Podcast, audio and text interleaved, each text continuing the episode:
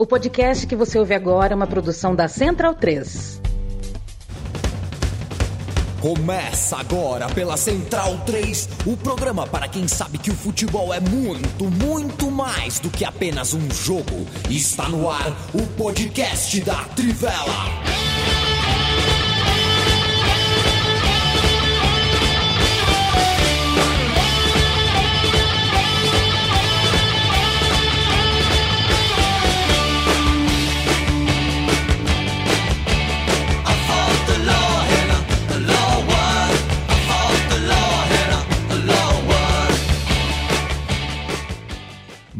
Boa noite para você, leitora e leitor da Trivela, ouvinte da Central 3. Está começando mais uma edição do podcast em parceria aqui do estúdio Mané Garrincha com a redação descentralizada da Trivela. Estão aqui comigo hoje, quinta-feira, dia 26 de outubro.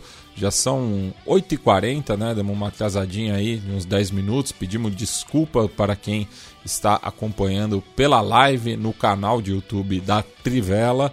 Lembrando que o programa sempre começa às 8h30 nas quintas-feiras e às 17 horas nas segundas.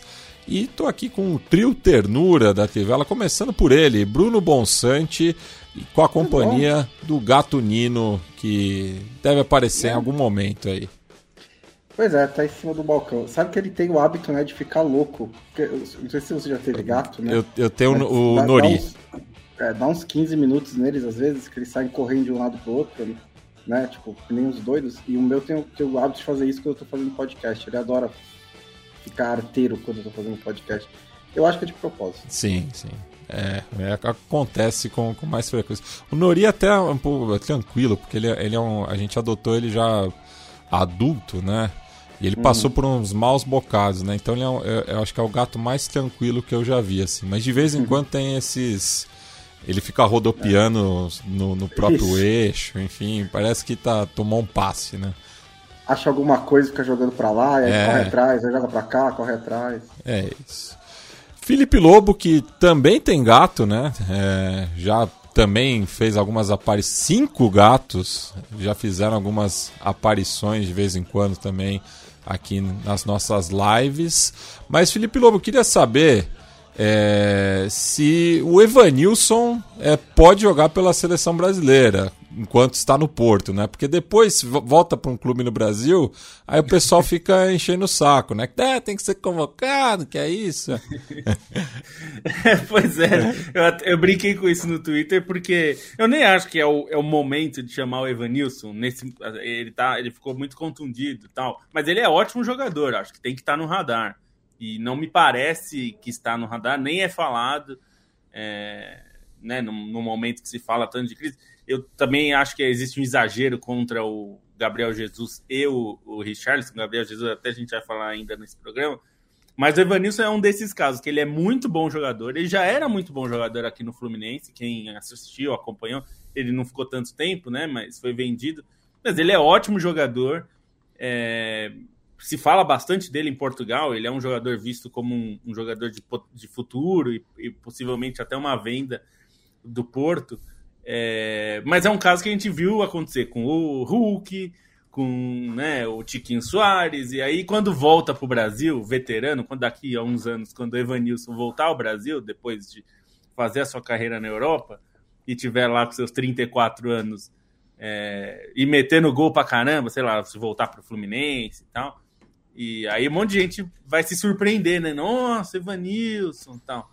Então, é, foi uma ironia, porque é isso, né? Assim, aqui no Brasil, é, se ganha uma lupa. Eu entendo que se olhe mais para o campeonato daqui do que do campeonato de Portugal. Ninguém está dizendo que é tem que ser o contrário. Não é isso. Mas a seleção não é. A seleção brasileira não é a seleção do Brasileirão. E às vezes fica um pouco essa sensação que tem que ser a seleção do Brasileirão, né? O Evanilson que meteu a famosa tripleta, né, contra o Royal Antuérpia. É, belo nome esse tripleta, hein? Enfim. é, e, bem, o assunto principal desta edição é, do podcast Trivela, né? A, enfim, já estamos chegando em quase 600 edições desde 2015, sempre com o apoio da KTO, a partir de é, outubro de 2021, né? Dois meses, dois anos aí dessa parceria que tem ajudado bastante a gente manter esse espaço de debate aqui é, duas vezes por semana. E a gente começa falando né, dessa terceira rodada da fase de grupos da Champions League. E eu passo a bola agora para o Stein, que vai falar é, da vitória do Bayern é, contra o Galatasaray em Istambul, né? Sabendo da dificuldade que é jogar ali, né? Na, enfim, no, no, no estreito de Bósforo, do, do lado europeu, no caso, né? Jogo contra o Gala, no qual o Harry Kane mais uma vez se destacou no comando do ataque da equipe bávara. Fala pessoal, boa noite. Assim, o jogo. Essa rodada da Champions teve jogos bem, bem... jogos bem legais de se assistir. É, e esse Galatasaray e Bayern de Munique foi um exemplo, né? Porque foi um 3 a 1 mas um 3 a 1 muito disputado, em que a vitória do, do Bayern de Munique veio a duras penas em Istambul, né? O, o Bayern conseguiu achar um gol muito rápido com o Coman mas o Galatasaray foi bem superior no primeiro tempo, assim, pela maneira como pressionou, empurrado pela torcida, é, muitas vaias, né? Assim, o, o, som da torcida foi muito presente, é, especialmente no, no, primeiro tempo. E o Galatasaray teve uma postura em campo para corresponder a isso, né? Porque é, marcou o Bayern de Munique desde o campo de ataque, não deixou o Bayern de Munique sair jogando, criou muitas ocasiões acabou perdendo muitas ocasiões, é verdade, fez o Reich trabalhar até que conseguiu o gol é, num pênalti cobrado pelo Icardi, e o Thomas Tuchel até depois do jogo falou que o, o, empate no primeiro tempo ele era mais satisfatório ao Bayern de Munique do que ao Galatasaray por aquilo que o, que o Galatasaray oferecia em campo, né? E aí na segunda etapa o Galatasaray ainda voltou bem durante um tempo, mas aí o time sentiu o cansaço e, e sentiu também a qualidade do Bahia, né? O Bahia para construir esse resultado. É, sobre o Bayern de Munique, assim, acho que uma coisa que fica muito marcante nesse início de temporada, tá claro como o time é, tá encontrando certas dificuldades para ter equilíbrio, né, entre o trabalho defensivo, o trabalho ofensivo, mas o Harry Kane, além do que ele contribui para o time, é, é, impressionante a forma como ele potencializa também os meias do Bayern de Munique, né? Porque com um time muito leve, tendo um centroavante que faz esse trabalho de armação também, de movimentação, de abrir espaços, é, a trinca de meias do Bayern de Munique está deitando e rolando, né? Esse jogo teve assistência do Sané, teve gol do Coman e teve o Musiala fazendo uma partidaça, participando dos três gols. Para mim foi o, o melhor em campo é, teve esse grande destaque. O Galatasaray merece esses créditos, né, pela maneira como encarou o Bayern de Munique, pela maneira como conseguiu fazer um jogo parelho durante, sei lá, 60 minutos, né, até que o time realmente sentisse um pouco mais esse cansaço. E aí foi legal também a, a quantidade de declarações entre os caras do Bayern de Munique falando sobre o que é o estádio do Galatasaray, né? O que é a oportunidade de jogar o Coman, que recebeu o prêmio de melhor em campo, falou que foi uma motivação para ele, que, que ele gosta de jogar nesse tipo de estádio. Harry Kane falou um negócio que, bem, para quem vem da Inglaterra fica marcante, que ele nunca tinha visto um estádio dessa maneira, e é difícil imaginar o, um estádio inglês com esse ambiente do Galatasaray, né? Assim, tudo que aconteceu, essa pressão da torcida, essa presença. O Harry Kane até falou que é, ficou meio surdo e só voltou a escutar mesmo depois do jogo e tal, por, por conta do barulho da torcida. E isso até ocasionou problemas na Champions anteriormente, né? Fica muito marcado quando o Timo Werner pediu para sair contra o Besiktas, embora ele, ele tivesse mesmo um problema de audição que acabou afetado pela postura da torcida do Besiktas. E o próprio Musiala falou como é, que gostou de, de encarar esse ambiente, assim, sendo um jogador muito jovem, que é um jogo que ele vai levar para o resto da carreira. Então, o Galatasaray fazendo um papel bem digno nessa Champions, né? Corresponde a essa recuperação do futebol turco. Vale até salientar que o início do campeonato turco é muito bom pela própria disputa entre Galatasaray e Fenerbahçe. O Fenerbahçe é um dos times com 100% de aproveitamento na Conference League, né? Um time com 100% de aproveitamento na temporada, com 18 jogos e 18 vitórias. e levar o Bayern de Munique a apuros, mesmo que seja um, um Bayern de Munique com problemas, mas tomando o protagonismo da partida, né? Não foi um time que jogou no contra-ataque em Istambul, o Galatasaray saiu a campo para ter o domínio desse jogo, isso é, é, bastante relevante e também traz os méritos dessa vitória pro Bayern de Munique por conseguir reverter esse cenário. Bem, e também tivemos é, pelo grupo A, né, o grupo que o Bayern lidera aí com a campanha ideal, né, três jogos, três vitórias. É, o Manchester United finalmente vencendo, né, depois de dois tropeços, né, derrotado pelo Bayern é, em Munique e perdendo para o Gala é, no Old Trafford, mas enfrentou uma certa dificuldade contra o Copenhagen e Harry Maguire, né, um nome bastante é, divisível, né, enfim, entre os Red Devils, mas acabou tendo uma atuação muito boa e marcando o gol da vitória. É uma vitória com sabor de derrota, Lobo? Eu não diria que com sabor de derrota, não, porque é, precisava muito ganhar, mas foi uma vitória bem sofrida. É, e, e, os dois que acabaram sendo destaque, o Maguire fez um ótimo jogo, e, e, é bom dizer que é o terceiro bom jogo seguido dele, né? É, que não estava sendo comum. Ele, ele fez o gol, e no último minuto é, teve um pênalti, um pênalti que o Eric Ten Hag reclamou muito, eles chamam de soft pênalti, né? Aquele pênalti que eles acham que não é, tal. Eu achei pênalti, sim. E, e o, o Onana fez a defesa. O André Onana vinha sendo é muito criticado pelas suas atuações, inclusive na Champions, né? Quando ele chegou a comprometer o time até, né? E sendo que ele vem de uma temporada muito boa na Inter, mas esse início estava bem turbulento o Manchester, o Manchester United como um todo não estava exatamente muito bem, né? É, nesse começo de temporada, tem conseguido ali mais ou menos se recuperar mais nos resultados que nas atuações, e esse foi um caso assim. A atuação não foi grandes coisas, não. É, venceu o Copenhague em Old Trafford é, não deveria ser um sacrifício tão grande quanto foi, né? É, mas era um resultado crucial e vencer foi muito foi uma, uma vitória muito comemorada, apesar de muito magra e muito difícil. É, mas foi importante para o Manchester United vencer esse jogo. E, e o, o, acho que um ponto interessante é que o, o Ten Hag comentou bem uma coisa bem específica. Não é sempre que isso acontece. Ele comentou sobre o Maguire, né? Porque ele teve uma boa atuação mesmo. E ele disse que o Maguire é, teve que adaptar o seu jogo. Né? O Maguire não é conhecido por ser um zagueiro super técnico, que tem uma ótima saída de bola. Ele, ele se consagrou na Inglaterra como zagueiro do Hull e do Leicester, como um zagueiro forte fisicamente, alto, assim, de imposição física, né? É, muito bom no jogo aéreo ofensivo e defensivo. É, e esse Manchester United do Ten Hag exige outras coisas dos zagueiros, tanto que o Lisandro Martinez, que é um zagueiro de menos de 1,80m, se adaptou muito bem porque ele tem uma ótima saída de bola. Ele é bom pelo alto, por mais que pareça contraditório, porque ele não, não é uma, um jogador alto, mas ele tem uma ótima impulsão em posicionamento.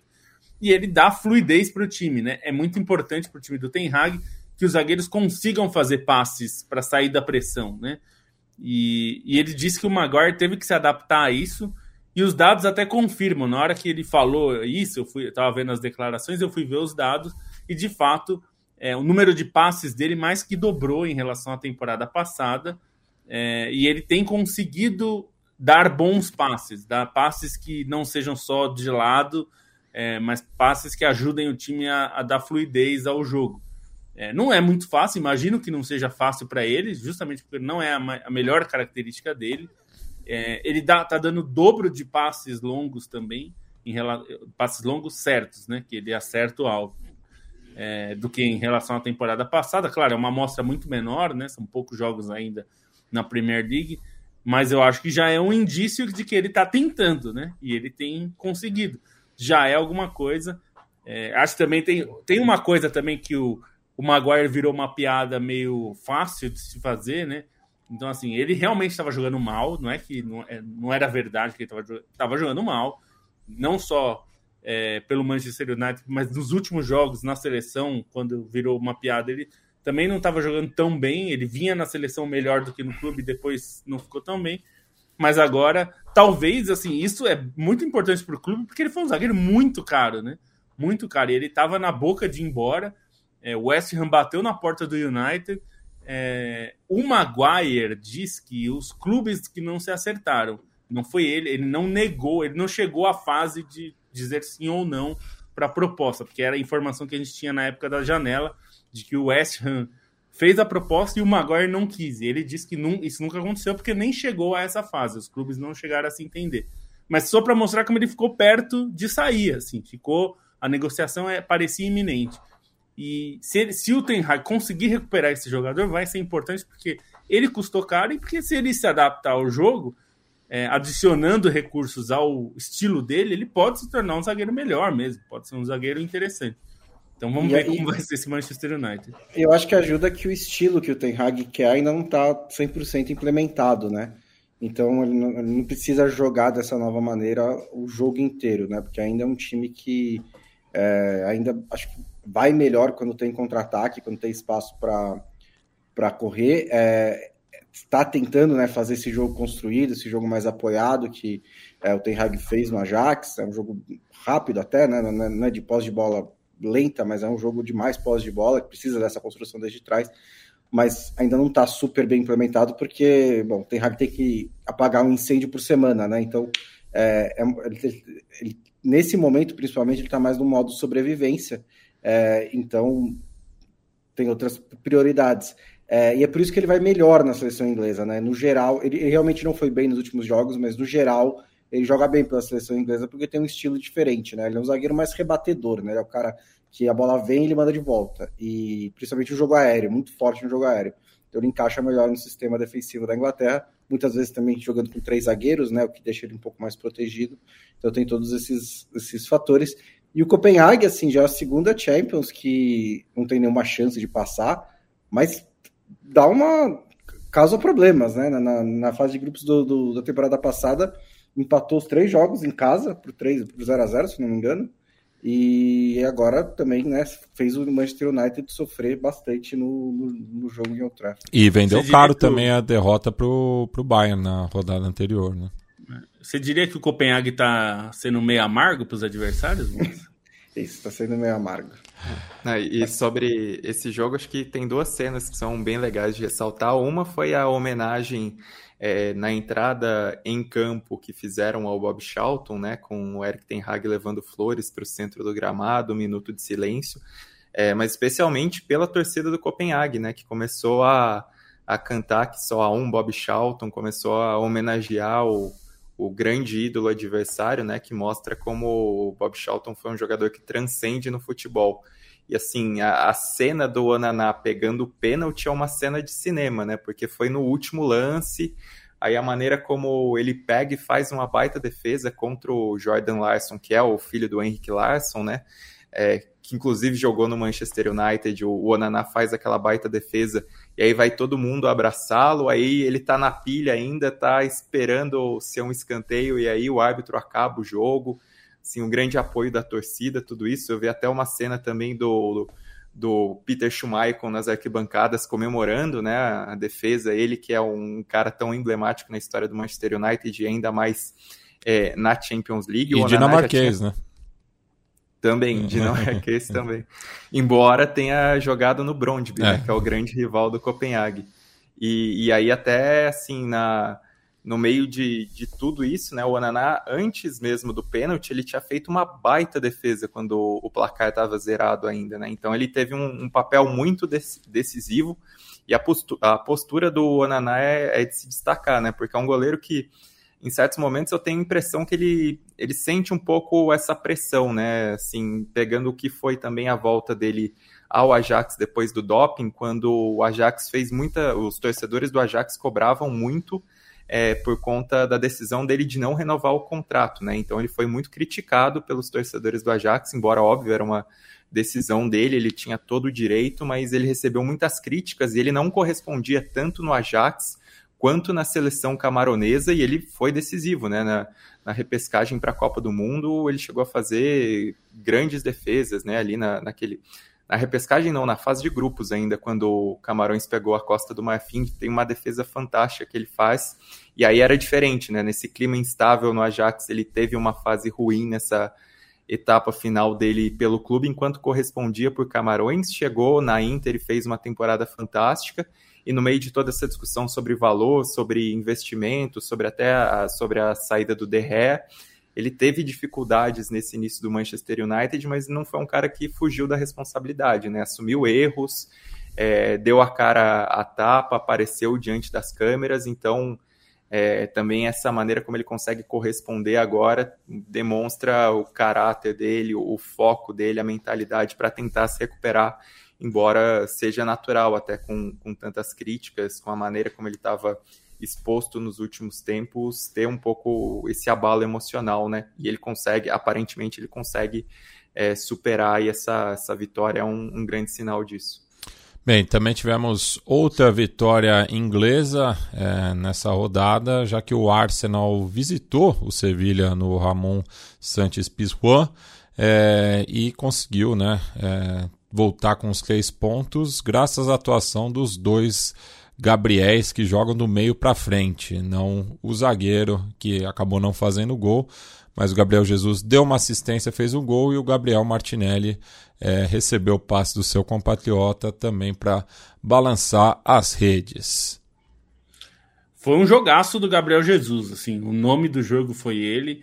É, o lance do primeiro gol é um lance que até na hora a gente estava ali é, acompanhando o jogo, eu estava escrevendo esse, sobre esse jogo e o, até a gente comentou, eu e o Stein, porque o, o lance do Gabriel Jesus é muito inteligente, é muito bonito, porque é um contra-ataque, e ele faz um giro que mata dois adversários, ele tá marcado por dois, assim, para evitarem o contra-ataque, então ele recebe a bola é, com dois jogadores, ele faz um giro no meio dos dois, assim, matou a marcação do Sevilha, e aí ele dá um passe pro Martinelli, que sai, corre metade do campo sozinho, né, justamente porque a marcação do Sevilha estava certa, né? Assim, não foi um erro individual de marcação e tal, foi um lance de, de inteligência do, do, Gabriel Jesus para sair dessa marcação e aí quebrou a marcação do Sevilha, né? Ele deixou dois para trás de uma vez e deu passe para o Martinelli. E o segundo gol é um gol individual dele, ele recebe na ponta esquerda, tal, que é um lugar que muitas vezes ele joga e faz o gol chutando bonito no ângulo. É um jogaço do, do Gabriel Jesus, muito, muito é, importante para o time. Ele aparece muito. Como a gente já falou mil vezes, né? O Gabriel Jesus ele não é um 9 é, centralizado o tempo todo, né? Mesmo nesse jogo que ele foi a referência do time, mas ele é uma referência muito móvel, né? É, ele cai muito para os lados, ele troca de posição, ele abre espaços para os outros jogadores. É, então, é, ele é um jogador muito bom. E por vezes, assim, eu entendo que as pessoas têm uma certa cisma com ele na seleção. Ele ficou muitos jogos sem marcar, não, não entregou muitas vezes o que se, se esperava dele, né? Depois da ótima eliminatória que ele fez para a Copa de 18.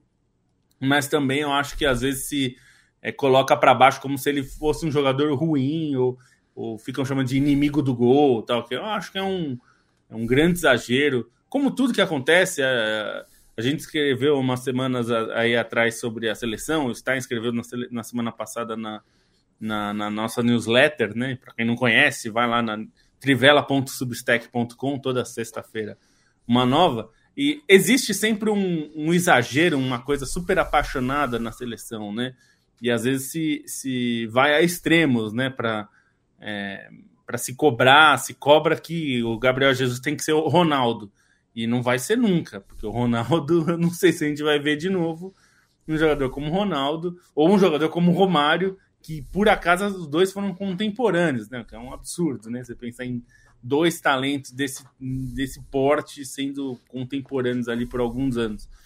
É, enfim, mas para dizer que o Gabriel Jesus fez uma ótima partida, o, o Arteta falou sobre isso depois do jogo, dizendo que ele não veio para cá por acaso, é, e ele, ele usou a frase: o Gabriel Jesus mudou o nosso mundo. Ele usou essa frase, assim. Então, porque ele trouxe para o Arsenal características que são importantes para esse time do Arsenal, que não é um time de imposição física, né? De, de jogo pelo alto, de se impor com cruzamentos para a área, é, para esse estilo de jogo que é de mais aproximação, de muita chegada, com Saka e o Martinelli por vezes entrando dentro da área para finalizar, muitas vezes no espaço que o Gabriel Jesus abre, é, ele é um jogador importante, ele traz características importantes, né? Então também tem isso, assim, você tem que saber aproveitar o jogador na característica que ele mais oferece. O Manchester City usava muito o Gabriel Jesus por isso também, né? Nos, uma das razões de contratar o Haaland é que às vezes sentia falta de ter um jogador trombador para dentro da área, que não é o Gabriel Jesus, ele nunca foi, né? Enfim, e, então é um jogador é, que eu acho que, que às vezes se pega pesado também com ele de uma forma que não precisa, né? Eu entendo não ele não ser titular e até outros jogadores serem testados no lugar dele, não tem nenhum problema nisso, acho que faz parte. É, eu até já falei aqui, eu falava isso em relação ao, ao, Rafael Veiga, por exemplo, que eu acho que não era um jogador para estar na seleção, mas assim, convoca o cara, põe para jogar. Se eu sou o técnico da seleção, eu faço isso porque pelo menos você tira a responsabilidade do negócio, para essa gritaria. Eu faria isso com o Tiquinho também, põe o Tiquinho lá. Eu, eu acho que não vai, não vai resolver, mas é, ajuda a, a, parar com, esse, com essa falação e tal. Porque também acho que esses jogos do Gabriel Jesus às vezes fazem as pessoas lembrar, pô, mas ele é bom, né? É, a gente fica xingando e tal, mas ele não é, não é, é. Essa, esse pereba toda que se fala, né? Não sei, viu, Lobo? Porque eu, li o Thiago Silva hoje dizendo que se o Brasil jogar mal nas eliminatórias, não vai para a Copa. Então, é, tem esse risco, né? É lógico que ele estava é. tentando argumentar, né, que ele, mesmo que ele não chegue na Copa do Mundo, o Brasil ainda precisa de jogador e tal. O Thiago Silva está num lobby para tentar voltar para a seleção brasileira. Ah, é? é jogador nossa, faz isso, Bonsa? Não, mas o pior é que assim, ninguém obrigou ele a se aposentar, sabe? Foi ele que disse que, que o ciclo dele tinha terminado. Aí, tipo, daí ninguém chamou ele e falou, oh, eu tô sendo esquecido. É. Aí, esse negócio tá um pouquinho estranho. Sendo Mas que é uma posição que não tá exatamente em falta, né, Bonsa? Não, já, já esteve, né? E agora não tá mais, né? Antes, é, é, um momento, é, é o cara que. Da Copa de 2018, é o cara que termina com a namorada, mas fica ligando, né? É, pois é, tipo, mas por que você não me liga mais, né? É. É, depois da Copa de 2018 até pareceu que tava um pouco, né? Tanto que Marquinhos e Thiago Silva chegaram depois, o Thiago Silva, bem veterano, jogou a Copa do Mundo, fez uma grande Copa do Mundo. Mas agora você tem Gabriel Magalhães, Militão, tem o Bremer, tem zagueiros de alto nível no futebol europeu, jogando futebol brasileiro também. Né? Acho que faz sentido ter uma renovação. Mas enfim, eu ia dizer do Gabriel Jesus, né? Que isso de mudou nosso mundo também ficou um pouco claro quando ele se machucou, né? Depois da Copa.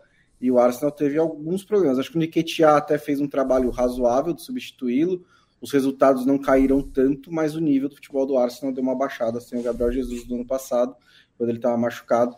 E ele é um jogador muito importante, né? De fazer várias coisas. Né? Eu diria é nem que ele não é um centroavante fixo, ele não é um centroavante goleador, mas ele sabe fazer mais de uma função e ele tem um papel é, para o funcionamento do time que é muito importante. Bem, dá a voz aqui para o pessoal que está acompanhando a live. O Luiz Gustavo manda boa noite a todos os amigos dele. É, o Augusto Mercúrio também manda boa noite, diz que a situação do Vasco está cada vez mais apertada. O gigante da colina acabou sendo derrotado para o Internacional agora há pouco por 2 a 1 em São Januário. Coach Denis sempre presente, dizendo que estava parado num sinal vermelho de um dos 497 semáforos da Avenida Bandeirantes. Saudade nenhuma de pegar essa avenida no final da tarde. O Júlio Balielo também manda um boa noite aqui. O colega de Trivela, Mike Costa, também mandando um boa noite aqui. Um olho no podcast, outro em Vasco e Inter. É, isso porque ele só tem dois olhos, né? Ele pergunta aqui, Paier ou Matheus Pereira? Paier tá jogando bola, hein? E o Bruno Verdinazzi perguntou para mim, Rondon ou Trellis? O Trellis pelo menos fez gol, né? O Rondon passou apagado pelo Morumbi. Matheus Goulart, é, também mandando boa noite. Hugo Mendes de Oliveira, dizendo que pela primeira vez acompanha ao vivo. Um abraço, sempre escuto pelo tocador de podcast favorito. O Douglas U te ama também, ouvinte de longa data. Manda um abraço de, desde Curitiba e pergunta: e o Breno Lopes, hein? O que, que o Breno Lopes fez? Não, não sei, não acompanhei.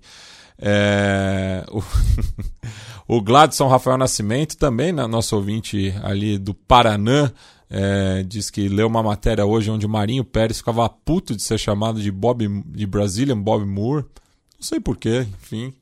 É, o Emerson Pérez é, manda um, um, abraço aqui também.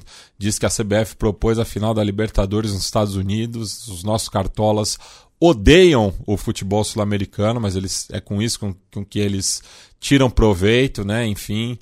É, e falando agora ainda né, de Champions League, do ataque da seleção brasileira, né, a gente estava falando de Gabriel Jesus. É, se Rodrigo e Vinícius Júnior não, Vinícius Júnior não tiveram né, uma grande data FIFA, no Real Madrid, junto ao Bellingham, eles seguem brilhando, né, já que os merengues visitaram a pedreira e voltaram também com os três pontos, assim como o Bayern tem a campanha ideal com 100% de aproveitamento. Foi pedreira mais no ambiente do que no jogo, né? Propriamente dito. É, é, o Bellingham jogando bola a gente já tá mais do que acostumado, a gente já falando, a gente até cansa de falar, né? Toda, toda semana do Bellingham. É, mas eu acho que tem um processo aí do Vinícius e do Rodrigo, principalmente do Rodrigo, de se adaptar a esse estilo novo, de um esquema tático novo, uma função diferente. É, eles estavam acostumando bastante a, a, jogar pelos lados, né, abrir o campo, e eles é, nessa temporada estão jogando muito mais é, por dentro, né, tendo que é, fazer funções muito mais internas, né, é, e isso, por vezes, o Rodrigo acho que sentiu mais isso, porque é, nenhum dos dois é um, é, é, um jogador muito físico, né? Tanto que várias vezes o, o Real Madrid usou o Joselu, né? O Roselu, é, que está longe de ser um centroavante de, de, altíssimo nível, né? Mas por característica ele ajuda às vezes para ter uma presença dentro da área, para ajudar a segurar uma bola mais dentro do, do campo de ataque. É, e, e, e, eu acho que esse jogo foi bom para o Rodrigo, principalmente, para o Vinícius também, mas o Vinícius já tem feito outros bons jogos, mas principalmente para o Rodrigo foi bom ter conseguido uma atuação é, boa, assim, o, o, time se entender bem. Ele e o Vinícius conseguiram se movimentar bem dentro do campo e trocar muitos passes entre eles, né? Que é algo que acho que ajudou. E porque muitas vezes o, o Bellingham mesmo tem tido uma tendência de cair pelo lado esquerdo, então ele fica muito perto do Vinícius e o Rodrigo acaba ficando muito isolado. Mas nesse jogo eu acho que ele e o Vinícius, o, o Rodrigo e o Vinícius conseguiram se aproximar mais isso gerou mais jogo né, para o Real Madrid. Acho que foi importante pelo resultado, claro, porque é sempre bom, mas pela atuação acho que foi bom, principalmente pensando que o Barcelona e o Real Madrid vão fazer um clássico e o Real Madrid é, tá tentando aí encontrar o melhor jeito de distrair né, os jogadores, o, o bom futebol dos jogadores que tem.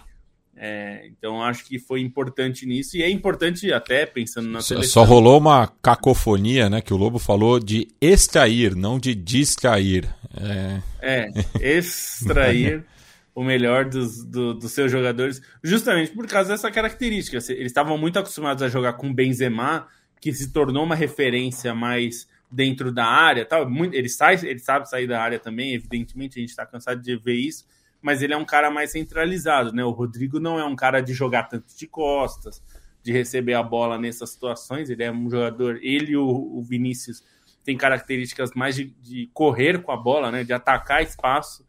É, isso exige uma adaptação, é, mas é, tem, tem bastante confiança ali dentro do Real Madrid que esse trio vai acabar sendo o diferencial do time, né? O Bellingham, o Rodrigo e o Vinícius. É, falta ainda um entendimento mais fino, mas acho que esse jogo foi um bom indício que isso pode acontecer é, logo, né? mais, mais é, cedo do que, do que talvez se esperasse. E no pique ainda, Lobo, também tivemos uma vitória importante da Inter é, diante do Salzburg, né? É, e acaba ficando empatado ali com a Real Sociedade, né? Na liderança do grupo D, já dando uma boa distanciada né, para a própria equipe austríaca e também para o Benfica, que ainda não pontuou. É, é foi uma vitória muito importante para a Inter e a vitória da Real Sociedade em Lisboa contra o Benfica também muito importante. Os dois times deram um bom salto assim na para pensar em classificação. É, é possível até matematicamente que os dois consigam a classificação na próxima rodada se eles repetirem a vitória, né? Se a, se a Inter conseguir vencer dessa vez fora de casa o Red Bull Salzburg e, e a Real Sociedade em casa conseguir vencer é, o Benfica, os dois times podem até se classificar. É, mas o Benfica fica, fica numa situação muito difícil e a, a, Inter acho que conseguiu uma vitória sem jogar o seu melhor, mas usando bem os recursos que tem. É um time muito experiente, né? A média de idade é alta, então acho que até administrou bastante jogo. Entrou o Inzaghi entrou até sem estar tá com os principais jogadores, assim, alguns jogadores ele segurou. O Marcos Churran, por exemplo, entrou só no segundo tempo, ele usou Alexis Sanches, que até faz o primeiro gol. É, ele deixou o Barella no banco também, que só entrou é, depois. Então, é, eu senti que a Inter administrou esse jogo, é, administrou na escalação e administrou dentro do jogo, quando sai na frente e controla um pouco as ações ali. É, até ficou um pouco perigoso o jogo no fim, mas, mas a, a Inter foi melhor e vai ser importante. Eu acho que o duelo mesmo vai ficar entre Inter e, e Real Sociedade, é, que são os dois eram os dois times favoritos do grupo, mas provavelmente a disputa entre os dois vai definir o primeiro lugar, é, que pode ser importante também, né? A Inter já sofreu é, por ter se classificado em segundo, pegou, por exemplo, o Liverpool é, num ano que o Liverpool foi até a final, né, e sofreu muito diante do Liverpool. É, então, ficar em primeiro lugar pode ser. Claro, você pode ficar em primeiro e dar um baita azar de pegar um time pesado, mas a chance é menor, né? Então, é, nós estamos falando de probabilidades, é importante para a Inter ficar em primeiro. E, claro, para a Real Sociedade vale a mesma coisa, né? Principalmente de, de um time que ficou tanto tempo fora da Champions, consegue ganhar o grupo é, tem uma grande chance de tentar chegar até as quartas de final, pelo menos. Bem, antes de passar para os jogos da quarta-feira, né?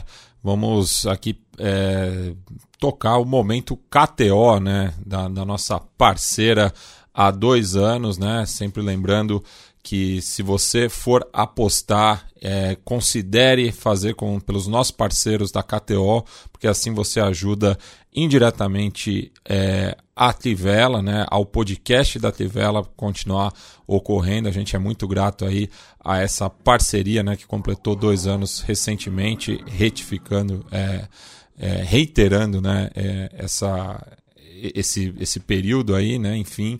Então passo a bola pro Bonsa dar os seus palpites aí é, do final de semana futebolístico. Bom, vamos lá. Tem Napoli Milan no estádio Diego Maradona e eu achei a cotação do Milan muito, muito alta para esse jogo. Acho também que vencer o Napoli no fora de casa não é uma tarefa fácil, mesmo o Napoli que ainda não é, não convence né, nessa temporada desse começo de trabalho do Rudi Garcia, mas está 3,25 e o Milan está numa fase melhor do que a do Napoli no campeonato italiano, pelo menos, né? Na, na, na Champions League não está indo muito bem o negócio. É, mas 3,25 eu acho muito. Mas acho que dá para pegar esse empate ou Milan 1,61, é só o Milan não perder que entra essa cotação. Outra é o Newcastle fora de casa contra o Wolverhampton por 1,78. O Wolverhampton até está sendo bem competitivo, ganhou do City recentemente né? Não está um desastre, mas o Newcastle está pegando embalo na temporada e acho que em 78 é uma cotação é, bem alta para uma vitória do, do, do, do, Newcastle contra um dos times né, da parte de baixo da tabela, ou ali de meio de tabela, em qualquer circunstância. E como jogo é amanhã, não vou dar a dica, mas fica o bônus se você ouvir a tempo, né? O Tottenham pega o Crystal Palace pagando 1,80, acho que é uma boa cotação também. E para terminar, tem é, Leipzig e Colônia. Eu estou gostando muito desse começo de temporada do Leipzig. Uma, um time muito bem, está se encaixando muito rápido, jogando de uma maneira bem gostosa de se ver. E vai pegar o Colônia que tá, começou mal a temporada, né? Tá na parte de baixo da tabela. E eu pegaria o handicap menos 1,5 a 2,10. Significa o Leipzig ganhar ali por um 2 a 0 básico. A aposta já está entrando. Felipe Lobo, Vamos lá. É... Fortaleza e LDU. Tem a final da Sul-Americana, né? Nós vamos falar ainda um pouquinho. É... Mas a vitória do Fortaleza tá pagando 2,5. Eu acho que é interessante. Assim, a LDU é um time difícil, não vai ser um jogo fácil. Mas a vitória da, do Fortaleza no tempo normal, é sempre importante dizer, né? Quando a gente está falando de decisão, assim, jogo mata-mata, a vitória no tempo normal, nos 90 minutos, 90 e mais acréscimos, 2,05. Acho interessante. Inter e Roma. É... Em Milão, clássico, Mourinho suspenso. É, Cavou, menos de dois gols. cavou essa suspensão aí. Cavou essa suspensão, né? Ele foi acusado disso e ele chamou as pessoas que dizem isso de idiotas. É, é, menos de dois gols e meio, considerando que né, a Roma deve tentar fechar um pouco a casinha ali, diante da Inter, que é a líder do campeonato nesse momento, menos de dois gols e meio, está pagando 1,84, acho uma cotação boa. Barcelona e Real Madrid. É... Clássico e um jogo que os dois times. Eu não acho que nenhum tá muito melhor do que o outro. E o empate está 3,66. Eu achei muito atraente, considerando que esses jogos, o empate, às vezes, os times, dependendo do momento do jogo ali, de como tá, os times meio que assinam um empate ali. Então, o empate a 3,66 eu acho bem atraente. Eu cogitei também Barcelona e Real Madrid, mas eu, não, eu acho que o Real Madrid está um pouco melhor, mas não melhor o suficiente para ganhar no, no, no, Camp, no, não é no Camp Nou, né? Mas para ganhar no, no, no Estádio Olímpico de Montjuic. Isso. Bem, é isso. Lembrando sempre, né, que aposte somente aquilo que você possa perder, né? Toma cuidado aí com a. Como foi o, o termo utilizado na, na Itália, Lobo? Você que está mais a par, é a Ludo. É... Nossa, é um termo ludopatia, ludopatia, ludopatia, né? Toma cuidado. Já ia falar pickpocket é, também. Porque... Mas toma cuidado Aliás. com a ludopatia, porque tem até jogador profissional que não sabe é. É, lidar com, com, com essa questão, né? Inclusive, ah, só para aproveitar, Matias, rapidamente, o Tonali tomou 10 meses de suspensão, o Fagioli também já tinha tomado 7 meses, o Tonali é um pouco mais grave porque ele apostou no próprio time, né? É, embora ele, enfim, falou, ah, apostou para ganhar, mas não importa, você não pode apostar no, no, em futebol, né, no, na Itália, ainda mais em site legal, que era o caso. E só para deixar que, assim, em, a gente está falando muito de regulação de aposta no Brasil, que tem que existir, mas tem que existir regulamento esportivo sobre aposta, que a gente não tem ainda e não se discutiu, que é justamente isso que está acontecendo na Itália. Jogador não pode apostar, não é apostar no seu time, não pode apostar ponto. É, isso na, nesses, nos países onde é regulamentadas, são regulamentadas apostas, existe essa legislação. Aqui você não pode combinar resultado, claro. Isso está na lei, mas não está dizendo jogador teoricamente pode apostar aqui no Brasil, o que eu acho um erro absurdo.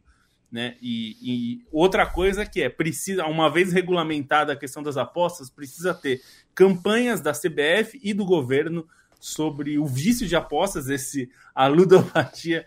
É, é, uma, é uma coisa séria, a gente brincou com o nome, mas é uma questão muito séria e é uma questão de saúde pública. Isso vai ter que ser tratado por aqui. Não adianta só regulamentar a aposta e esquecer que isso também tem uma questão para ser tratada e é muito importante que se trate.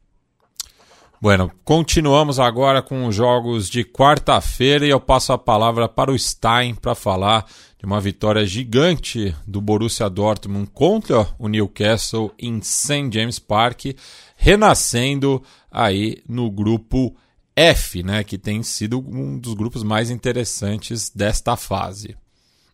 É, esse jogo é legal a gente analisar sob a perspectiva dos dois confrontos contra o Paris Saint-Germain, né? Tanto o Newcastle quanto o Borussia Dortmund. Na primeira rodada, eu achei que o Borussia Dortmund se acovardou contra o, o Paris Saint-Germain jogou muito recuado, quis jogar no contra-ataque, não deu nada certo. Foi uma partida muito ruim do Borussia Dortmund.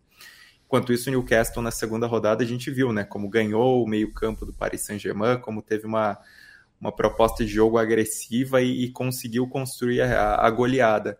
Esse jogo, assim, foi muito mais do Borussia Dortmund do que contra o PSG e menos do, do Newcastle do que contra o PSG que o Borussia Dortmund ele teve a iniciativa em St. James Park, né? Então essa mudança de postura do Borussia Dortmund de explorar mais a velocidade do seu ataque, de tentar ter mais a bola e aí a escolha do, do Sabitzer para o meio campo foi muito interessante nesse sentido.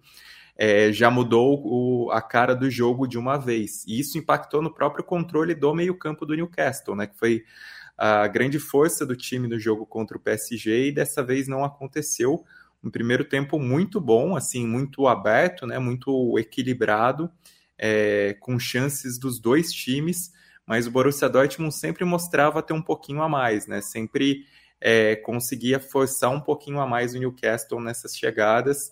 É, o Malen aparecendo muito bem, do outro lado o Anthony Gordon também é, dando trabalho ao Kobel. E nesse primeiro tempo, é, de certa maneira, desconfortável para o Newcastle em relação ao que se esperava, mesmo quando o time foi para o ataque, ele não conseguiu construir muito. É, o Borussia Dortmund teve um gol que foi construído a partir de capacidade, né, de, de roubada de bola, de velocidade na transição do Nico Schlotterbeck, que, enfim, a gente já criticou aqui algumas vezes por essa passagem no Borussia Dortmund, mas que é um bom zagueiro por aquilo que fazia no Freiburg e, e fez uma jogadaça, né, na construção do gol do Mecha. E aí, no segundo tempo, assim, o, o Borussia Dortmund merece elogios pela maturidade, né, pela maneira como conseguiu lidar bem com a situação, porque, enfim, estamos carecas de saber sobre as dificuldades é, do Borussia Dortmund para segurar resultado, para ter consistência defensiva. É, esse trabalho do, do Terzic, essa passagem, né, desde a temporada passada, ela é curiosa porque o time às vezes ele emenda fases muito boas em que não, apare, é, não apresenta um futebol tão agressivo quanto consagrou o Dortmund, especialmente desde os tempos do Jürgen Klopp, né, nesse ciclo mais recente do clube. É, mas o time consegue certa consistência, assim, consegue construir resultados sem ser brilhante, mas tendo um tanto de solidez. E essa partida foi muito sólida do Dortmund, né? A maneira como o time conseguiu travar o Newcastle, impedir que as mudanças do Newcastle dessem certo, conseguiu é, atuar muito bem na defesa, né? O Hummels também fez uma grande partida no Borussia Dortmund, isso acabou se tornando chave. Obviamente, o Newcastle teve chances, né? Acabou mandando duas bolas na trave já depois dos 42 do segundo tempo. Poderia ser um resultado totalmente diferente, mas dentro daquilo que foi circunstância de jogo, dentro daquilo que o Borussia Dortmund conseguiu impor de, impor de dificuldade para o Newcastle em St. James Park, a gente sabe que é um ambiente difícil, ainda mais no jogo de gramado pesado, com muita chuva, com frio. É, o Borussia Dortmund mereceu essa vitória, né? mereceu esse resultado positivo num grupo que, assim, até agora ele tem entregado tudo que a gente esperava, né? Porque o nível desses jogos do grupo F é, são jogos de mata-mata, são jogos bons de se ver, são jogos em que os times não estão jogando ali para conseguir uma vitória que cumpra a tabela, eles estão jogando pela classificação a cada partida. Era assim que o Borussia Dortmund deveria tratar esse jogo pelas dificuldades iniciais na campanha e conseguiu esse resultado que é, é valiosíssimo, né, fora de casa. E também por esse grupo, né, Lobo, tivemos é, a, a, a, grande vitória do Paris Saint-Germain sobre o Milan, né? Queria que você falasse um pouco mais da perspectiva dos italianos. É, o Milan ficou numa situação muito, muito difícil, né? Eu até usei a expressão de estar com a corda no pescoço, porque é, a gente falou desde a primeira rodada, né, que um empate com o Newcastle, jogando melhor do que o Newcastle em casa, já custaria caro. É, já seria difícil. Mas tudo bem, era um grupo que todo mundo perderia pontos, é um grupo muito equilibrado. É, mas eu achei o Milan muito decepcionante. Acho que contra o Dortmund teve, não foi tão bem quanto foi contra o Newcastle, mas ainda foi bem, ainda dava para ganhar o jogo, mas faltou um pouquinho a mais para o Milan. É, e eu acho que tem esse. Isso que está faltando, tá, tá, faltando cada vez mais. Faltou no primeiro jogo para não só ser melhor e vencer, faltou no segundo jogo para se impor diante do Dortmund, não conseguiu fazer isso. É, e faltou é, diante do PSG. Aí foi o pior dos três jogos, porque se contra o Dortmund ainda foi equilibrado, é, contra o PSG, o time foi muito ineficiente, é, errou muito na, na, tanto na marcação ali, ficou claro que, que o PSG fez uma armadilha para o Milan, que o Milan caiu com muito gosto. É, e, e, e, assim, eu nem acho que o PSG fez um grandíssimo jogo. Assim, acho que o placar até dá uma sensação é, muito melhor do que pare... do que foi de verdade. Assim, acho que o, o PSG foi eficiente, foi muito eficiente. É, esse acho que é um. Se a gente falou muito do Luiz Henrique ter metido os pés pelas mãos contra o Newcastle, né? Jogou sem meio campo e o Newcastle comeu com farinha o meio campo do PSG. É, nesse caso ele fez o contrário, né? É, ele colocou o Gart, Vitinha e o, e o é, Warren é, no, no meio. Zaire Emery. É, Zaire Emery, que foi muito bem, foi o melhor do jogo, é, mas é um meio-campo muito mais físico, presente, né? É, que claramente complicou a vida do Milan. É, tanto que os, seus atacantes, os atacantes do Milan pouco receberam, e eu achei que esse tem sido um problema também constante. O Milan não sabe sair de problemas que os outros adversários, que os adversários impõem. Então, assim, ficou claro no primeiro tempo que o, o PSG afogou o meio-campo do Milan, é, teve problemas ali é, na saída de bola e na, na para chegar a bola no Pulisic, por exemplo, que praticamente não criou nada. E, e, o Milan não soube sair disso. Não, o Pioli não conseguiu mudar o time, é, o time ficou completamente é, sem criatividade pra, e aí só é, foi para cima do, do PSG sem ter exatamente uma ideia de como fazer isso, dando contra-ataque para um PSG que é muito rápido, né? adora jogar em velocidade, é, e, e, aí o PSG matou o jogo. Então eu diria que o Milan está eliminado, não está matematicamente eliminado tal, mas a chance do Milan se classificar é muito pequena, vai ter que fazer três jogos muito bons. Eu diria que precisa ganhar os três jogos inclusive, para ter chance de classificação. É... E isso parece muito difícil de acontecer, né? Principalmente porque é, vai enfrentar o Newcastle em Newcastle, é, vai enfrentar o PSG em Milão, e, e, aí vai enfrentar também o Dortmund em, em Milão, mas vai ter que ganhar os três jogos, é, ou pelo menos ganhar dois e empatar um. Não pode mais perder. Então acho que para o Milan essa Champions já era. É claro que o time tem que acreditar, não estou dizendo que tem que abandonar, não é isso. É que eu estou dizendo que realisticamente é, a chance de se classificar ficou muito, muito, muito difícil. Vai ter que jogar tudo que não jogou até agora, né? E, e aí é difícil de acreditar. E ao Mas... lado do Benfica é a única equipe que ainda não marcou gols nessa fase de grupos, né? É, é só, só aproveitar esse jogo para destacar uma coisa, porque, assim, no geral, a gente é muito crítico com o PSG e com motivos, né? Mas a, o que esse Zaire Emery tá jogando, assim, né? Esses jogos da Champions, o jogo contra o Newcastle, que foi desastroso, ele foi de longe o melhor do time. Um jogo que não tinha meio campo, ele carregou o time. Num jogo que o time estava acertado agora contra o Milan, de novo, né? Ele acaba participando de dois gols, tem um outro lance para um, um gol anulado que ele dá um passe lindo. Então é um jogador que, assim, pela idade, pela maturidade que ele demonstra, assim, uma maturidade do futebol mesmo, né? De, de tomada de decisão, de saber onde está dentro de campo, é um, um cara que, assim, a gente merece, é, que merece que a gente acompanhe com mais atenção porque tá com cara de virar protagonista do PSG em pouco tempo, assim, de ser o, o cara do meio-campo do PSG em pouco tempo. E, e, o PSG que teve tantos problemas né, nos últimos anos em relação aos jogadores, aos bons jogadores que saem de categorias de base do PSG, que o clube simplesmente não, não aproveita, né, não, não tem espaço, e aí os caras vão estourar em outros cantos, inúmeros nomes que, que dá para a gente citar nesse sentido. O Zaire Emery acaba ganhando uma chance, né, desde a temporada passada, mantém o moral é, com o Luiz Henrique e tem correspondido muito bem, tem jogado muita bola e mostrando também essa, essa qualidade para talvez ser protagonista do PSG em não muito tempo. Bem, bom, sei, tivemos uma boa atuação também do Barcelona, né, que, enfim, é, também chega ao, ao 100% nessa metade é, da fase de grupos e lidera, né, sem muita dificuldade, o grupo H. É, média, né? Não sei se foi muito boa assim. Acho que o Barcelona é, começou bem, fez 2 a 0 muito rápido, mas correu riscos no segundo tempo, né? E aí deixou o Shakhtar Donetsk encostar. É, tava no controle até, mas não, não conseguiu realmente matar o jogo. Mas é, a vitória em si, né, depois de duas classificações, de duas participações na fase de grupos, em que não conseguiu chegar nas oitavas de final, e a segunda foi pior ainda, porque ao não chegar nas oitavas de final, o clube fechou. Né? Eu li isso na imprensa brasileira, que o clube ia fechar, ia entrar em falência se não passasse para de fase, essas coisas.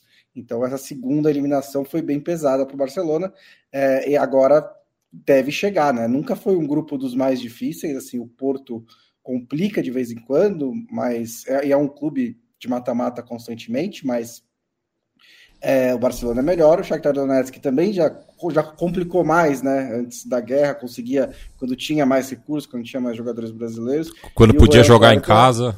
Quando podia jogar em casa. E o Royal Antuérpia é, até deu um sustinho no Porto, mas não, não fez muito mais do que isso. Acho que o destaque dessa semana do Barcelona é a famosa Lamazia, né? Porque teve no fim de semana é, o gol do Mark Guiu, que arrancou a vitória para 1x0 sobre o Atlético de Bilbao. E aqui teve mais um gol. E agora teve o gol do Fermin Lopes, que foi um belo gol, inclusive uma pancada de fora da, da entrada da área, que deu 2 a 0 para o Barcelona. Sem falar né, do, do, do Lamal, do, do, do Yamal, né, que tá, também está se firmando no time, né, tem outros jogadores aí que a base do Barcelona, se for olhar agora para o time do Barcelona, realmente tem muitos jogadores formados em casa, né, Ronald Araújo, Alejandro Balde, tem vários caras que estão entrando aí no time, é, ressuscitaram La Masia. Bem, e o atual campeão vai muito bem, obrigado, né? Ah, só, só, só ah. citar antes de passar de grupo, o Porto, né, que teve o hat-trick do Evanilson e teve o Pepe aos 40 anos e muitos dias, de 241 dias, se tornou o jogador de linha mais velho da, da era Champions League, é, passou Costa Curta, e só goleiros estão na frente dele, o Pepe que continua jogando, continua jogando em alto nível, continua jogando regularmente, mesmo com mais de 40 anos, é um caso muito especial mesmo. E falar do City. É, o City, é, mais uma vez o Haaland muito bem, né? Conseguiu. É, fez dois gols, deu um passe para um gol que foi anulado do, do Julian Álvares. É, muito tranquilo, assim, até alguém perguntou aqui para o Bonsa, mas eu vou dar, me dar o trabalho de responder, e o Bonsa evidentemente pode falar também, que o Cauê Nunes falou que esse papo que o Guardiola joga com quatro zagueiros e dois volantes é cascata, não é? São dois bons laterais e dois volantes que gostam da bola que ataca. Pois é, então, acho que é, é, dizer que joga com quatro zagueiros, primeiro tá errado, assim, porque, por exemplo, nesse jogo, o, jogou o Rico Lewis, que é um lateral mesmo, não é um, não é um zagueiro. É, o, o Nathan Ake é um, é um zagueiro, ele, ele por vezes joga como um terceiro zagueiro mesmo, e isso é proposital porque o lado esquerdo de ataque, principalmente do, do Manchester City, é muito forte. Tem o Grealish, que é, o ano passado chegou a jogar até de ala, é, o próprio Doku pode jogar por ali, embora ele jogue mais pela direita. É, então é um pouco o equilíbrio do time. O, o, Guardiola ano passado chegou a usar o Stones de, de volante, né, justamente para equilibrar o time também. É, então, é, é, assim, a, a, questão, eu acho que até para fazer um paralelo com alguém falou do Breno Lopes, eu acho que é um pouco paralelo. O, o que o Abel Ferreira fez é, também foi isso, né? Jogou com três zagueiros e tornou o time mais ofensivo, né? É, aqui no, no caso do, do, do, do, Palmeiras aqui no Brasil. E eu acho que do, do Manchester City é um pouco isso, né? Ele, ele compensa, você cria compensações num time que é naturalmente muito ofensivo, né? Você tem o Matheus Nunes, que é um jogador de meio campo, mas que chega muito no ataque, né? Ele é quase um atacante também. É, ele é, um, ele é, sem a bola ele é um meio campista, mas com a bola ele chega muito perto dos atacantes. É, o Jeremy Doku é um cara muito incisivo, né? Muito rápido e muito habilidoso. É, o Grealish todo mundo está acostumado, é um, é um, ponta bem clássico, né? De ir para cima da marcação. É, então, assim, na verdade, o que, que o Guardiola faz é que ele não precisa de um lateral que seja tão ofensivo do lado esquerdo, principalmente porque é um lado que é muito forte e, e vai muito para a ponta, né? Então é uma questão de compensação é, mais. Né? Uma das primeiras coisas que o, Barça, que o Guardiola mostrou é que ele, ele o que importa para ele não é a posição, é a função, né?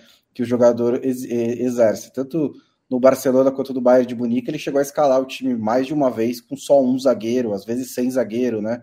Com laterais ou volantes fazendo as funções de zagueiro. Então naquela época você não podia, mas naquela época você não podia dizer que estava jogando sem zagueiro né, tinha caras lá fazendo as funções de zagueiro. Não, Mascherano, né? Foi esse Mascherano, cara teve muitas, às vezes... O Yaya Touré, né? O, o, o, Abidal também, fechando como lateral. Teve vários, vários exemplos assim. É, no Manchester City, do jeito como ele está jogando, é, são duas formações diferentes, né? Com a bola, ele joga num 3-1-4-1, né? Que é 3-2-4-1. Né? Que, é, que, são três zagueiros que ficam ali atrás, né? Começa numa linha de quatro, com está jogando sempre com quatro defensores, tá? às vezes quatro zagueiros até. E aí um desses zagueiros avança para fazer com o Rodri a saída de bola e você e, e prende três zagueiros atrás, os três outros defensores atrás. É, inclusive é por isso que ele, que ele, imagino que foi um dos motivos que levou ele a contratar o Guardiol, porque o Guardiol pode ser lateral esquerdo com, sem a bola, né? E com a bola ele fecha como zagueiro. Então ele faz essas duas funções e pode ser muito útil para isso.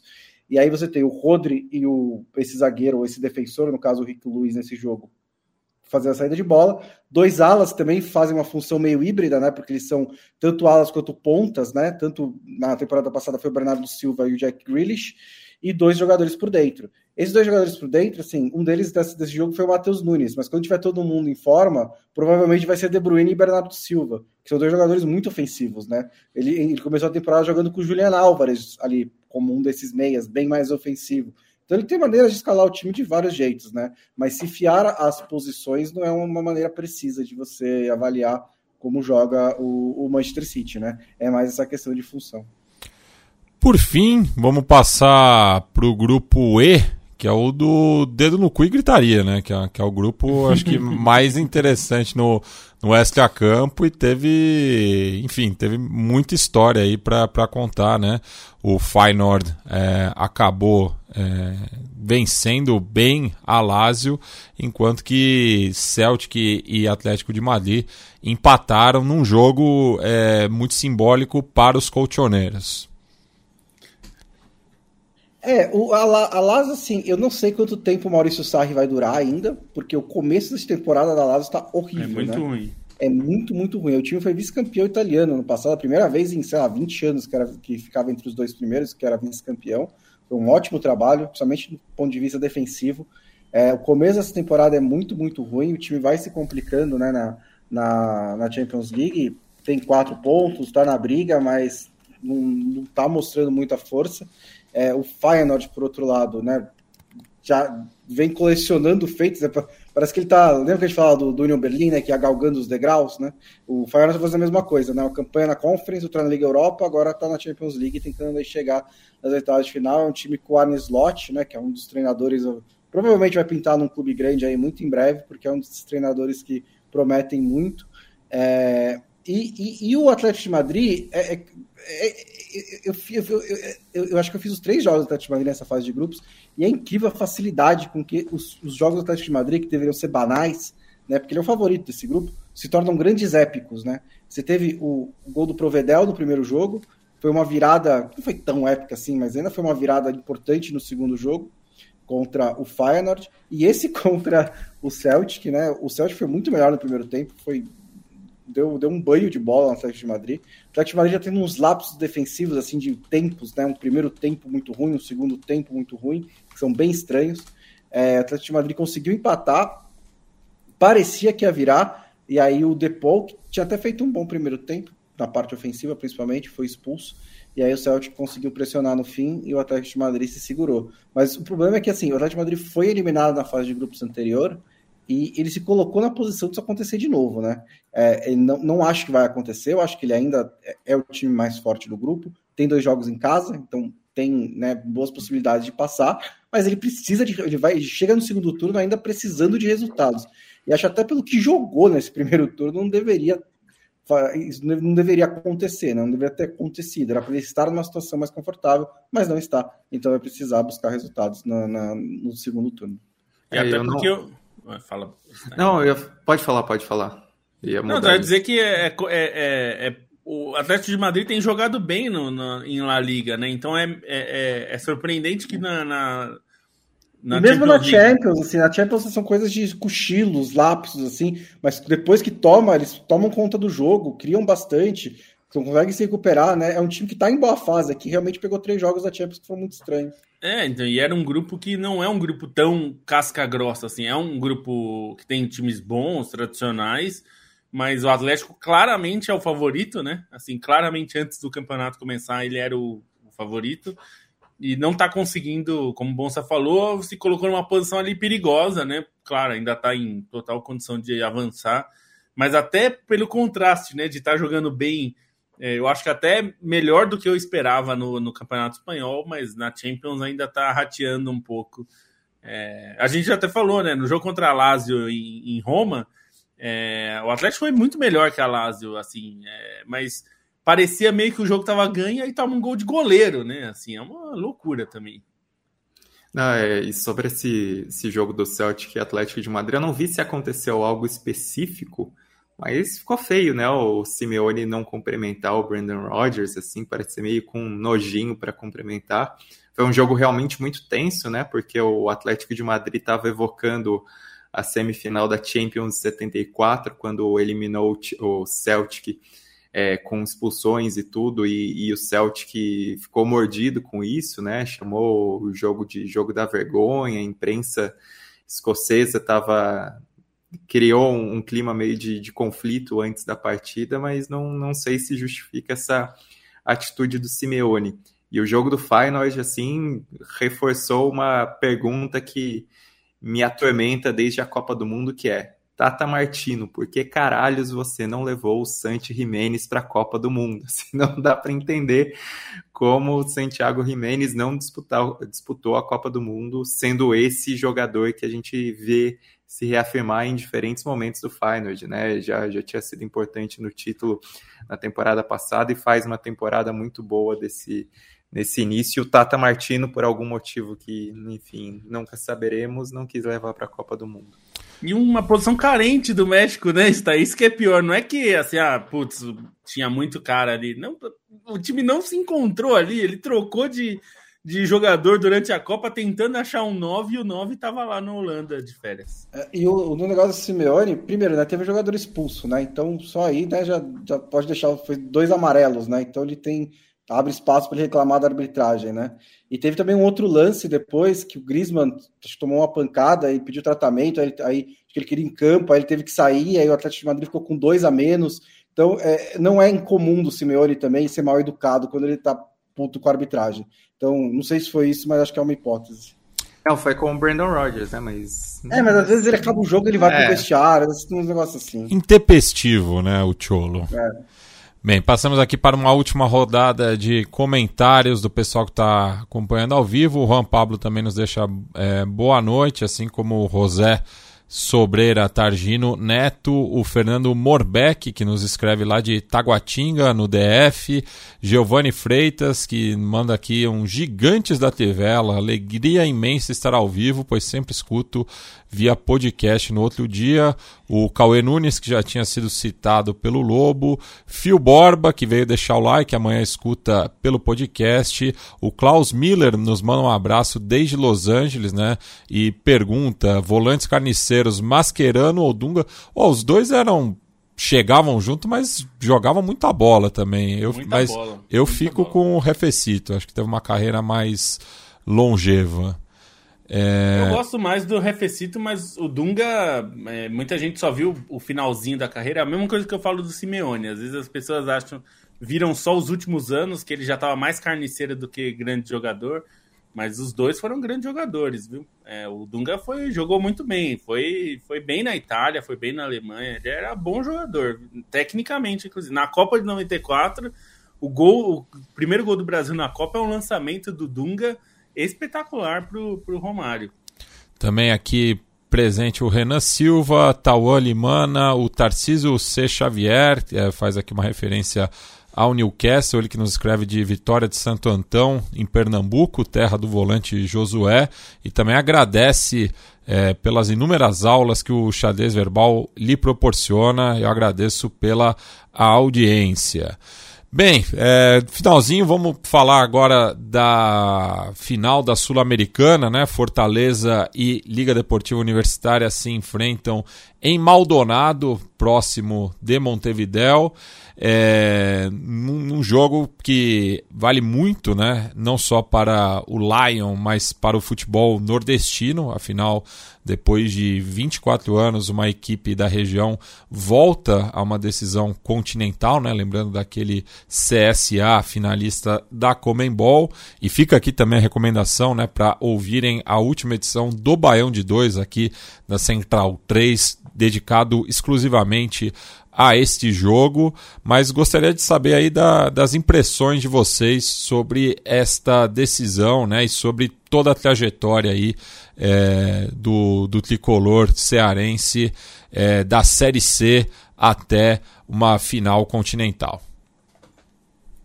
Ah, pensar que estava em 2017 na Série C, né? É, é, é bastante recente. É, pensando na trajetória, todo o drama que foi pro, pro Fortaleza. Chegar nessa final passando como passou pelos adversários, né? É importante. Eu acho que é um. É um e, e a, além de tudo isso que está acontecendo em campo, ainda tem um caso muito sui generis, né? De possivelmente será a primeira SAF no Brasil que não vai ser vendida para empresários, né? Vai abrir venda para a própria torcida, né? Claro, torcedores com grana que vão comprar, como é, é praxe em qualquer lugar, mas é uma premissa diferente, né? Aqui a gente está vendo a SAF sendo um recurso de clube falido tentando é, uma tábua de salvação, né? Às vezes até com umas empresas super é, digamos, pouco confiáveis no mercado, né? Como essa que a gente viu aí, enfim, comprando um monte de time em tudo quanto é lugar. Agora que comprar o Everton, comprou o Vasco, tem participação não sei aonde. Tem questões bastante nebulosas sobre a 777, né? É, e, enfim, não que não vá dar certo no Vasco, mas, enfim, é uma venda que acontece por uma questão de desespero. O Fortaleza pode ser que vá para um outro caminho. É, não sei se vai ser melhor, mas pelo menos é diferente do que a gente está vendo, né? Não é uma venda porque o time está desesperado por dinheiro e vai ter pela frente um time que tem uma trajetória bem grande de confrontos com brasileiros desde que ganhou lá a, a, a Libertadores e conseguiu fazer isso eliminando diversos times de peso do continente, né? Inclusive os brasileiros. Então é um, é um, é um adversário que, e dessa vez também fez isso, né? Eliminou o próprio, próprio São Paulo na Sul-Americana, que era o time que era favorito no confronto. Então é, é um jogo que tende a ser bastante interessante, justamente por, por ser um time que se tornou tradicional, né? Nesses, nessas últimas décadas aí da, da América do Sul, que é a LDU, é, já ganhou essa competição, né? e vai tentar de novo o título com o Fortaleza que vai tentar um título que é representativamente seria monstruosamente grande para a região, para o clube, é, para o estado, é, para tudo, né? E é... só, só, lembrando que a, a, única derrota da LDU em decisões continentais foi para a Universidade de Chile, na mesma competição, né, a Sula de 2011, naquele bom time formado pelo Jorge Sampaoli. Não, e assim, o que eu acho interessante, assim, que até exalta um pouco o que é esse momento do Fortaleza, o que é a representatividade do Fortaleza numa final continental, é que assim, tudo indica que nesse jogo o Fortaleza entra em campo como protagonista, né? Até por característica do que é o trabalho do Voivoda e que é um trabalho que merece muitos elogios, não apenas pela escolha do Fortaleza, né? Porque era um treinador que enfim, dava indícios de sua qualidade desde os tempos de União La Calera no Chile, mas é um treinador que o impacto que ele causa no Brasil e a evolução do trabalho, né, pensando no que era esse crescimento do Fortaleza, pegando desde a Série C do Antônio Carlos Zago, depois com o Rogério Ceni, a maneira como o Voivoda eleva esse patamar e consegue agregar o Fortaleza, isso é muito importante. É um Fortaleza que sempre sentiu gosto né, nesse ciclo recente pelas competições continentais, também lembrando é, desde aquele confronto com o Independente, na, na, estreia continental, a maneira como a torcida abraçou tudo isso e, e, a forma como o time encara esses jogos, encara as grandes decisões, é, encara as grandes partidas de uma maneira geral, né? É algo que forma o caráter desse ciclo recente do, do Fortaleza. O Fortaleza tem muitos jogos grandes é, nessa reconstrução desde 2017, a mentalidade como o time encara esses jogos grandes, a própria torcida, a pressão no Castelão, isso acaba fazendo muita diferença. É um time que se internacionalizou, internacionalizou bastante, até pensando no elenco, né? pensando em contratações, em jogadores estrangeiros que, que causam impacto positivo nesse time atual do, do tricolor e, e, mesmo em jogadores rodados em outros clubes brasileiros, né? O Fortaleza privilegiou um pouco isso nessa montagem do elenco. Tem jogadores, obviamente, é, muito rodados dentro do próprio clube, como o Tinga, né, o capitão que, que, talvez seja o maior símbolo desse período de reconstrução, mas também é um, um clube que, que soube no mercado de transferências nessa atividade dessa internacionalizada e, e, deve e chega como favorito, né? Eu acredito no Fortaleza como favorito para esse confronto. A LDU fez alguns jogos muito bons nessa campanha, né? Assim, teve alguns jogos que realmente me impressionaram da LDU, é, aproveitando muito bem o, o, jogo pelos lados de campo. Essa é um time vertical, né? Nos melhores momentos, mas é um time que não conseguiu ser tão constante na campanha e isso talvez seja a grande brecha para o Fortaleza. E é um time que é, assim, se portou melhor em jogos é, dentro de casa, né? Teve boas partidas também fora de casa, mas dentro de casa acho que acaba sendo o diferencial da LDU. Então, no campo neutro, se por um lado é algo prejudicial para o Fortaleza por não contar com todo o apoio da torcida e, e reafirmo, é um pecado essa final única, porque imagino que a gente ia ter no Castelão com Fortaleza numa final sul-americana e a gente não vai ter, a gente vai ter grandes histórias de torcedores do Fortaleza indo para o Uruguai e, e, temos já, né, sendo contadas a galera que está saindo de ônibus e tudo, mas é bem diferente, assim, a abrangência que teria é, no Castelão, a festa que aconteceria, a quantidade de pessoas indo para o estádio. Se por um lado o Fortaleza tem esse prejuízo, né, da sua massa, por outra LDU não, não vai ter esse ambiente de altitude, de desse conforto também que o time apresenta jogando dentro de seus domínios, então Acho que é uma final um pouquinho pendente aí para o Fortaleza para buscar esse resultado, embora os equatorianos mereçam respeito e são de fato, tirando o Brasil e a Argentina, né, o país mais competitivo nas competições é, continentais aí, no mínimo nos últimos cinco anos, né? Até desde 2016, se a gente for considerar a final do Independente Del Valle na Libertadores. É, a LDU representa isso, mas acredito uma ponta de, de favoritismo pro Fortaleza para ser protagonista nessa final. É isso aí. Segunda-feira a gente volta repercutindo essa decisão né, da, da Copa Sul-Americana é, a ser realizada neste sábado, dia 28 do 10, com transmissão do canal 4 uh, às 16 horas. É, e também o melhor né, da rodada das ligas europeias, aqui com é, Bruno Bonsante, Felipe Lobo e Leandro Stein. Então estamos de volta segunda-feira, 17 horas, para mais uma edição do podcast Trivela. Hasta! Falou!